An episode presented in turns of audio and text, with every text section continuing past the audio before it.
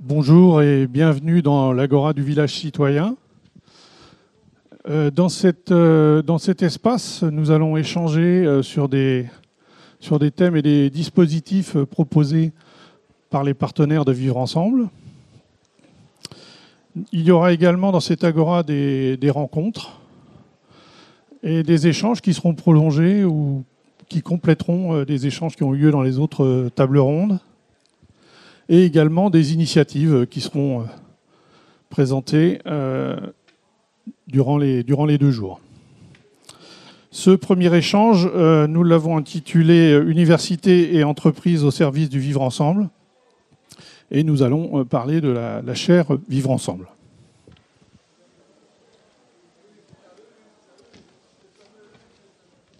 Pour en parler avec nous, nous accueillons Brigitte Feuillet-Liger. Vous êtes professeur à la faculté de droit de l'Université de Rennes 1 et titulaire de la chaire euh, Vivre Ensemble, et Béatrice Arnoux, qui est directrice des ressources humaines euh, France de Cooper Standard et qui est euh, référente de la thématique Jeunes Territoires de la chaire Vivre Ensemble. Alors, une précision, cette, cette chaire a été lancée officiellement l'an dernier lors, de, lors du Vivre Ensemble. Donc il y a un lien fort avec cet événement.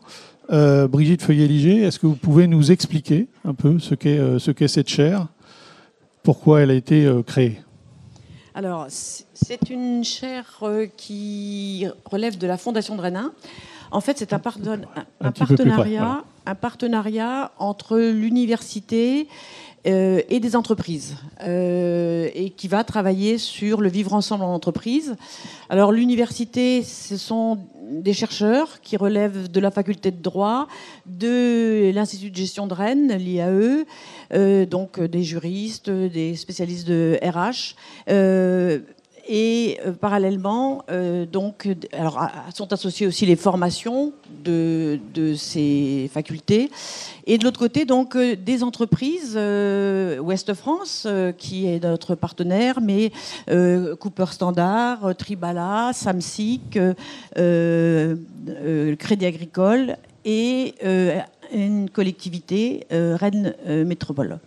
Donc en fait, vous voyez, en soi, déjà, la chaire est une action de, vivre ensemble sur le territoire, parce qu'en fait, ça fait travailler ensemble euh, des universitaires avec des entreprises, et au-delà de ça, et une collectivité.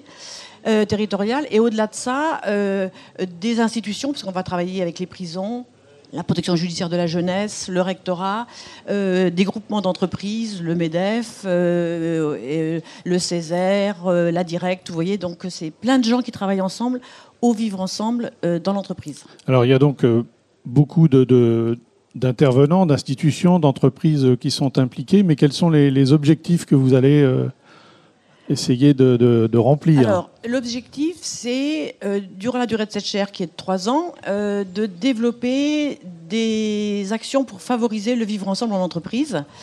Euh, alors, en fait, c'est amener des entreprises qui, déjà dans le cadre de la RSE, euh, font déjà des choses sur le vivre ensemble à aller plus loin, sensibiliser des entreprises qui ne le font pas, mais aussi sensibiliser les salariés. Parce qu'en fait, le vivre ensemble, ça a deux vertus. Euh, ça améliore le bien-être des salariés dans l'entreprise et en parallèle, ça euh, augmente la performance de l'entreprise, puisque quand vous êtes bien dans votre entreprise, euh, vous augmentez votre performance et vous augmentez celle de l'entreprise. Et en fait, ça a deux volets. C'est à la fois le vivre ensemble, on travaille sur le vivre ensemble au sein de l'entreprise, c'est-à-dire une entreprise plus humaine peut-être, et puis le vivre ensemble sur le territoire, hein, on est complètement dans votre sujet, euh, une entreprise citoyenne. Alors, Béatrice Arnoux, donc vous êtes DRH donc chez Cooper Standard. Pour quelles raisons une entreprise comme la vôtre euh, a souhaité euh, soutenir cette, euh, cette chaire? Alors, bonjour. Un, petit mot sur Cooper Standard, parce qu'on n'est pas forcément très connu. Donc, nous, on est un, équipementier automobile. On est présent en Bretagne à Vitré. Et puis, on a un autre établissement en Normandie et un autre en Moselle. Donc, on est un petit peu moins de 1000 en France. On travaille pour euh, les différents constructeurs automobiles. On fait partie d'un groupe américain. Euh, dans le monde, c'est 30 000 salariés présents dans 60 pays. Voilà. alors en fait, l'histoire de Cooper avec la, faculté de Rennes 1, avec la fondation de Rennes 1 plus précisément, elle a commencé en 2015 puisque nous, on a adhéré à une chaire technique qui a une durée de 5 ans et qui visait à faire travailler ensemble un certain nombre d'équipes en recherche et développement chez nous, avec euh, une équipe en recherche et développement euh, à Rennes 1. L'objectif, c'était de mettre en commun des équipements, notamment de, laboratoires, euh, des équipements que l'université, dont l'université disposait, et puis l'intérêt pour des, des thésards qu'on a, accueillis chez nous, c'était de, pouvoir mettre en pratique des travaux d'études dans un environnement réel. Alors on a, travaillé pendant cinq ans euh, par ce biais-là, et puis après Brigitte est venue euh, nous chercher sur un, sujet euh, qui touche aux, sciences humaines, et donc on a, décidé de continuer l'aventure. L'intérêt pour nous, c'est qu'on est, on est une grosse entreprise, mais on n'est pas si gros que ça, donc on a besoin des autres pour, travailler sur ces sujets-là. ça nous permet aussi de nous ouvrir euh, d'ouvrir nos portes parce que l'industrie automobile, peut-être qu'elle euh, souffre d'un déficit d'image et euh, voilà, de faire découvrir quels sont nos métiers. on a aussi des métiers qui sont en tension. Quand je parlais de, de vitré tout à l'heure, on a notamment un laboratoire de recherche et développement et d'innovation qui accueille une trentaine de personnes et qui a un centre d'expertise reconnu au niveau Europe de notre entreprise. Donc on a besoin de, euh, de jeunes du territoire pour venir euh, travailler avec nous. Voilà, donc c'est notamment un moyen de s'ouvrir. Et puis bien sûr, euh, ça nous permet de partager des problématiques communes avec d'autres entreprises qui ne sont pas forcément dans les mêmes secteurs, qui n'ont pas forcément les mêmes outils ou les mêmes expériences. Et puis on, partage évidemment les travaux des universitaires qui peuvent travailler plus en profondeur sur des sujets euh, sur lesquels nous, on a, peut-être moins le temps de le faire. Mhm. Alors on peut peut-être parler un peu de donner des exemples d'actions euh, concrètes euh, qui ont déjà été initiées depuis, depuis un an. Alors, en fait, la, thématique est très large. Hein, vivre ensemble dans l'entreprise, dans l'entreprise et sur le territoire. et donc, on a, on a mis en avant trois grandes trois grands thèmes. La gestion des différences dans l'entreprise, avec la diversité aujourd'hui, la lutte contre l'illettrisme, euh, et euh, en ça, Ouest France a, a initié cette, euh, cette idée, mais il n'y a pas de vivre ensemble si on ne sait pas lire et écrire le mhm. français, et surtout au, sein de l'entreprise. Et puis euh, l'aide à l'emploi des populations vulnérables. Et donc on met les outils de l'université, c'est-à-dire on fait des enquêtes, on fait des rencontres, on, va, on va avoir un site.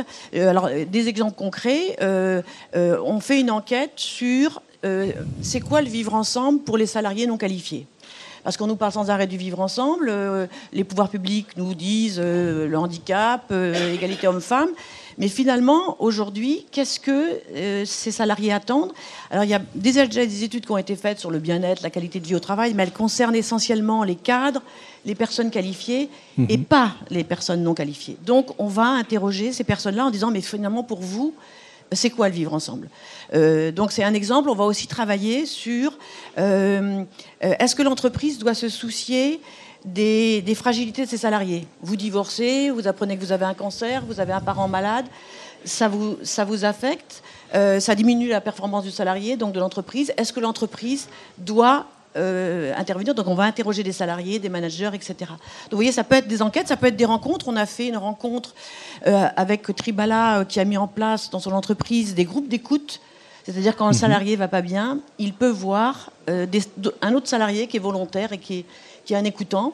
donc vous voyez, ça, peut prendre des, des, formes extrêmement variées. Ou alors, on va élaborer des vadémécums c'est-à-dire des documents extrêmement simples pour les entreprises, en leur disant par exemple euh, euh, pourquoi embaucher euh, un détenu ou un ancien détenu et comment le faire, et comment le faire aussi en travaillant avec les entreprises avec qui ça marche, donc on va faire ça pour, euh, pour euh, les prisons et on va faire ça pour l'illettrisme. Donc là, vous mhm. avez, euh, voyez, des... ou alors on va faire aussi des actions avec les jeunes sur le territoire. Hier après-midi, on était en réunion tout l'après-midi avec le rectorat pour essayer de faire des liens entre, par exemple, les jeunes décrocheurs et les jeunes migrants et l'entreprise. Euh, parce que souvent, eh ils sont décrocheurs, donc ils sont, ils sont hors de l'école, euh, et euh, il faut que les entreprises puissent les, les récupérer parce que c'est un moyen, finalement, de les former et ensuite de les garder. Mhm. Là, je vous dis, je sais pas si. Alors, Béatrice Arnaud, justement, est-ce que c'est à l'entreprise de s'occuper de, justement des, personnes, enfin, des, par moments de, de trajectoires qui peuvent être compliquées pour, ces, pour les salariés ou de, de s'impliquer hors de l'entreprise finalement Est-ce que c'est important? Est-ce que c'est son rôle? C'est une, une, bonne question et la, réponse euh, est sans doute euh, assez longue à mon avis. Euh, pour faire, pas pour faire simple, mais je pense que, ce que je rejoins ce que disait Brigitte tout à l'heure. globalement, si, si, un salarié, si les salariés vont bien, l'entreprise va bien. Et puis, on a parlé donc Brigitte a évoqué les, groupes d'écoute qui ont été mis en place chez Tribala. Euh, donc nous, via la chaire, on va faire venir l'équipe de Tribala euh, chez nous parce qu'on a envie de, s'inspirer de cette, euh, initiative-là. on ne peut pas régler tous les problèmes dans l'entreprise, ça c'est clair. Et puis on n'est pas non plus outillé. on n'est pas. Alors nous, on a, on a, une assistante sociale par exemple, mais donc, si on est au courant d'un mal-être, on va pouvoir orienter la personne vers, euh, euh, euh, l'assistante sociale, par exemple. Mais l'idée, c'est de voilà, d'être à l'écoute, de pouvoir orienter quelqu'un qui est voilà, qui est en mal-être vers, une structure qui est adaptée. voilà, sans avoir la prétention de, de pouvoir résoudre tous les problèmes. Mais évidemment, euh, tout est lié. Euh, ce que disait Brigitte, un divorce ou, une, ou un cancer, forcément, euh, la personne, quand elle arrive au travail, elle n'est pas 100% disponible et 100% en forme si elle est elle-même concernée ou qu'elle a un conjoint concerné. Donc, qu'est-ce qu'on fait, nous, pour déjà être à l'écoute? Parce que écouter une personne, c'est, c'est déjà beaucoup. On n'a pas mhm. résolu tous les problèmes, mais on a déjà pris en considération sa dimension globale. Et euh, voilà. Et comment l'orienter vers, euh, voilà, vers les personnes qui seront les mieux à même de l'aider si nous-mêmes on n'a pas toutes les réponses. Mais forcément, on doit prendre en compte cette dimension-là. Enfin, on n'est pas qu'une. Les gens ne sont pas des machines. Enfin, hmm. voilà. Alors justement, par rapport, au, on, parle d'entreprises là qui sont relativement importantes, mais en préparant cet échange, vous me parliez aussi de, de d'être aussi euh, d'apporter aussi une aide aux petites entreprises qui elles ont encore moins de moyens euh, pour se soucier de ce genre de problème, mais qui ont elles aussi euh, des, qui peuvent rencontrer des, des, soucis ou qui peuvent avoir des initiatives à prendre très localement. Qu'est-ce que vous vous allez pouvoir proposer de, Alors vous avez complètement raison. En fait, c'est vrai que ce sont des grosses entreprises qui, qui, qui, financent hein, cette, cette, chaire et qui travaillent avec nous. Mais on a fait un atelier spécifique pour les PME. Parce que la France, il faut quand même pas l'oublier, c'est les TPE et les PME. Et, euh, et, donc, on a travaillé avec des responsables de petites entreprises pour voir ce que la chaire pouvait leur apporter. Et on a notamment programmé euh, une manifestation qui sera, alors là, une manifestation importante sur la RSE, parce que tout ça, c'est dans le cadre de la RSE, la responsabilité responsabilité sociale des entreprises, euh, et les petites entreprises. C'est-à-dire, en fait, souvent, elles font du vivre ensemble sans connaître peut-être même la RSE. Euh, et, et je pense qu'il faut aussi interpeller les pouvoirs publics parce que toute l'idée des RSE, de vivre ensemble, c'était les grosses entreprises. Mais c'est pas vrai. Euh, je vous donne un exemple. Hier, on travaillait avec le, rectorat euh, et euh, dans le fil de la discussion, on, explique que un salarié a, a, mal vécu son expérience dans une entreprise parce qu'il n'a pas été bien accueilli. donc une idée est mise en avant. Eh bien, je pense que cette idée, elle peut être diffusée auprès des grosses et des petites. Parce que les grosses, quand on accueille quelqu'un, on peut effectivement mobiliser une équipe, etc.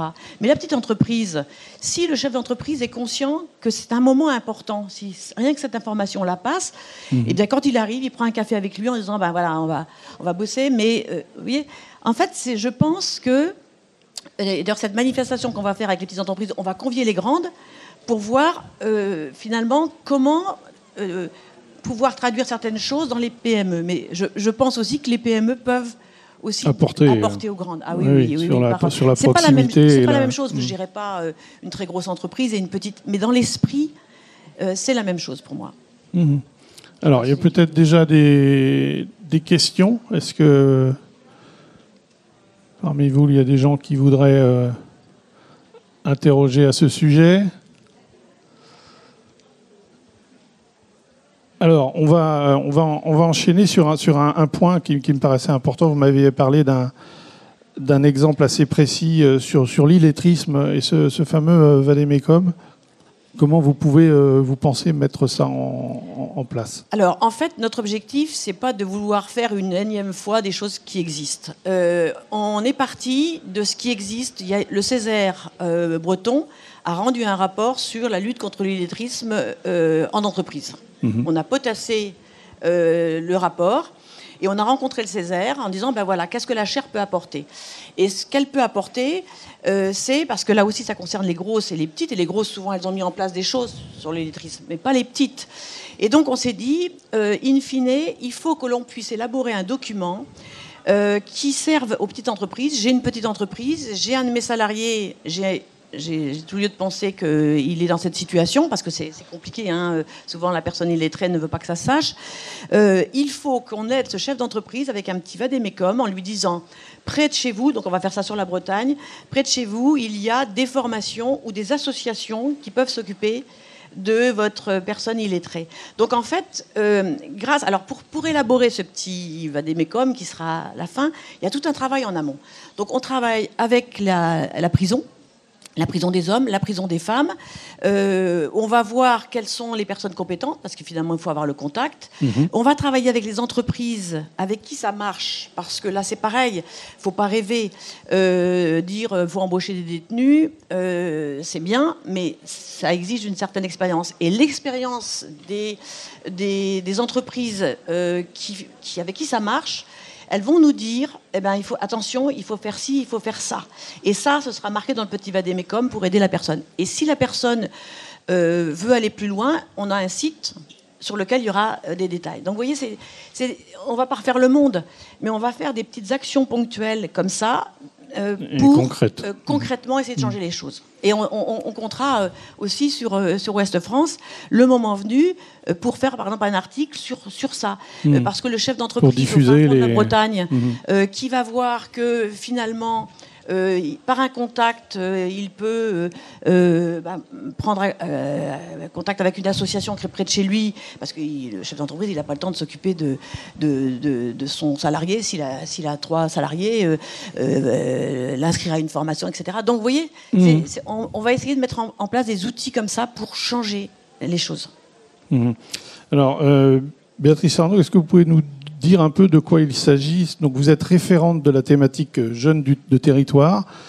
Qu'est-ce que vous allez, euh, autour de cette thématique, qu'est-ce qui va être euh, mis en place?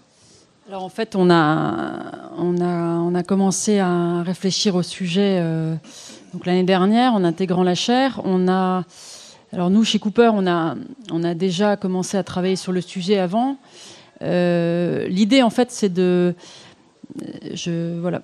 la chaire, elle doit permettre pour moi de mettre du lien entre les différents acteurs du territoire, que ce soit les entreprises, euh, les pouvoirs publics, euh, les associations, l'université. Euh, donc, on se rend compte qu'il y a un certain nombre de structures qui existent, qui a des besoins. Donc, je parlais tout à l'heure de, de, notre laboratoire de recherche et développement. Là, on va, on va chercher des jeunes qui sont en voie de qualification, qui sont déjà euh, déjà sur les rails, euh, mais il faut savoir qu'il y, a, beaucoup de, plus en plus de formations qui sont en alternance, donc qui demandent euh, un partenariat avec les entreprises. Donc nous, on voudrait, par le biais du rectorat, établir un, un, réseau qui soit un peu plus clair sur quelles sont les entreprises du secteur, qui ont quel type de besoins de besoin d'accueil de jeunes, avec quel type de formation, quel type de niveau, parce qu'en fait, euh, c'est pas forcément clair. Euh, on voudrait aussi, euh, on doit aussi accueillir les jeunes qui sont plus jeunes, c'est-à-dire qui n'ont pas encore choisi leur orientation.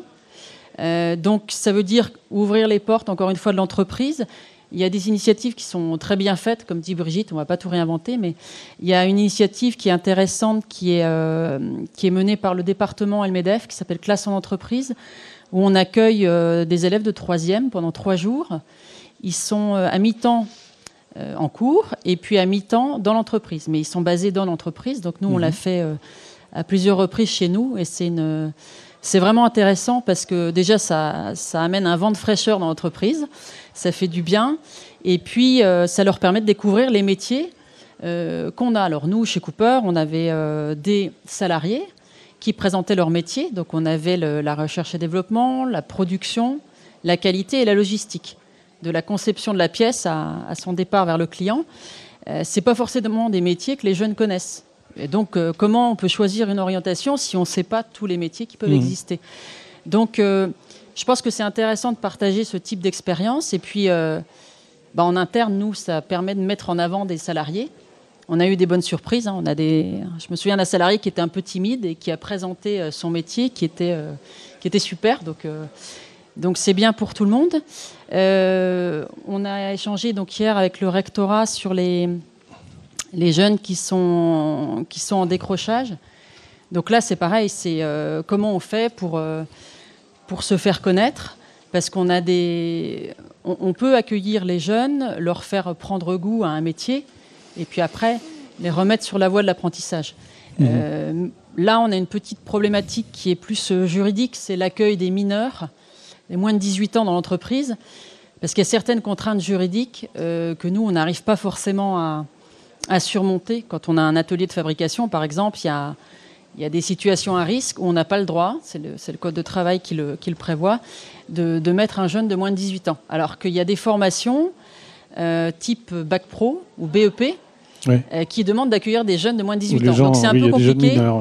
Euh, donc là, on va, on va travailler avec un, jeune de Rennes 1 qu'on accueille la semaine prochaine, euh, qui va travailler sur le sujet précis du mineur en entreprise. Quels sont, quel est le cadre juridique et qu'est-ce qu'on pourrait faire peut-être pour, pour l'assouplir ou voilà comment, comment on peut faire de ce cadre juridique qui est aujourd'hui, qui peut être une contrainte dans certaines circonstances, euh, quelque chose de plus souple et plus adapté?